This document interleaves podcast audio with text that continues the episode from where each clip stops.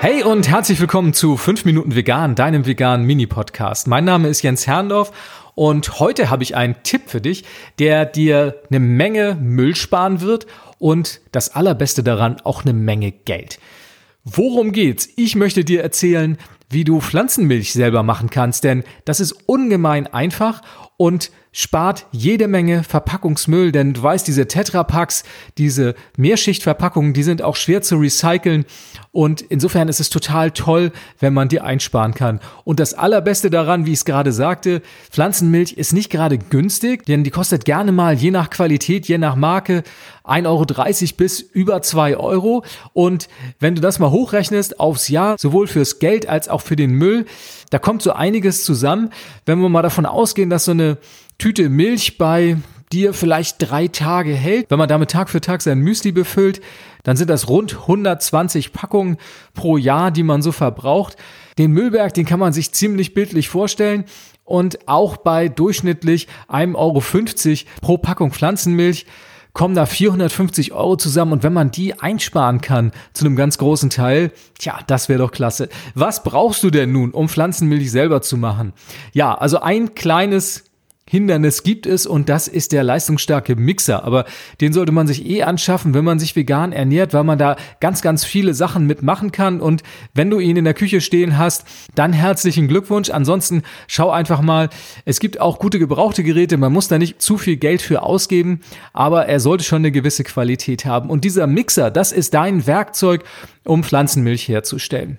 Pflanzenmilch, egal ob Mandelmilch, Hafermilch oder Nussmilch jeglicher Art, besteht in der Regel immer aus dem gleichen Rezept. Du brauchst 80 bis 100 Gramm deiner pflanzlichen Zutat, also der Nüsse oder des Getreides. Und dann gießt du das Ganze auf im Mixer mit Wasser auf einen Liter und dann schmeißt du den Mixer an. So einfach ist es. Du wirst sehen, wenn sich das Ganze vermengt, dann wird es relativ schnell weiß und verändert sich zu dieser milchlichen Konsistenz. Mix es ordentlich durch und danach kannst du im Grunde diese gemixte Flüssigkeit durch ein Sieb gießen und in eine Flasche abfüllen. Und damit bist du eigentlich schon fertig. Man kann das Ganze verfeinern, indem man diese gemixte Flüssigkeit noch durch ein Nusssieb hindurchgießt. Dann hast du die gröberen Stücke nicht in der Milch. Ich habe mir diese Mühe früher gemacht. Ich fand das immer ganz gut. Erstmal noch durchs Nusssieb, das dann ordentlich auszupressen und dann hast du eine wirklich ganz, ganz reine Milch, in der dann keine Reste von Hafer oder Mandel oder was auch immer du da verarbeitest enthalten sind.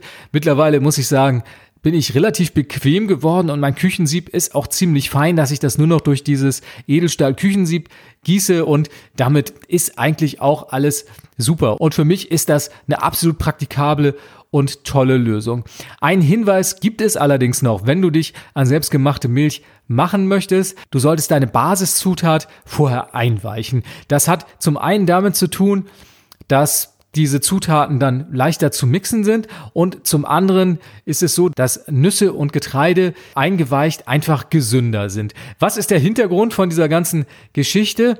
Diese Samen, diese Kerne, die enthalten Phytinsäure, denn diese Phytinsäure, die ist dafür da, um Nüsse, Samen und Getreide vorm Keim zu bewahren. Das ist einfach gesagt ein Keimhemmer und dieser Keimhemmer, der soll dafür sorgen, dass die Nüsse, dass die Samen, das Getreide nicht keimen, solange sie nicht mit Wasser in Verbindung kommen. Und das ist in der Natur sinnvoll, denn ein Keim, der kein Wasser bekommt, der braucht gar nicht erst auszutreiben, der braucht sich gar nicht erst zu einer Pflanze zu entwickeln.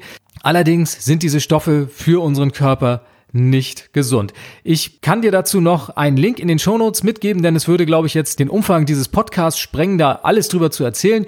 Also was für dich wichtig ist zu wissen, weiche vorher deine Grundzutat für die Pflanzenmilch ein. Das muss über mehrere Stunden geschehen. Ich kann dir mal so ein paar Richtwerte geben. Also Hafer sollte bestenfalls acht Stunden einweichen. Bei Mandeln sagt man sogar zwölf Stunden und bei Paranüssen sechs Stunden. Das ist ganz, ganz unterschiedlich und mit diesem Einweichen ist dann diese gesamte Phytinsäure auch freigesetzt. Du gießt das Wasser weg, wäscht dann dein Getreide, deine Nüsse oder die Samen nochmal ab und dann kannst du sie für die Milchzubereitung benutzen. Einen entsprechenden Link findest du nochmal in den Show Notes, damit du weißt, wie lange deine Grundzutat einweichen muss. Und damit ist es dann im Grunde schon getan. So einfach ist es, Pflanzenmilch selber zu machen. Wie gesagt, spart eine Menge Geld und vor allem auch eine Menge Müll. Lass mich wissen, ob du auch schon selber Pflanzenmilch gemacht hast und ob es dir Spaß macht, was für Erfahrungen du dabei gemacht hast. Schick mir eine Mail an podcast.ichbinjetztvegan.de und ich freue mich sehr, hier an dieser Stelle auch mal über deine Erfahrungen zu berichten. Das waren sie, fünf Minuten vegan für diese Episode. Ich freue mich auf nächsten Montag und freue mich auf dich, wenn du wieder dabei bist. Bis denn. Tschüss.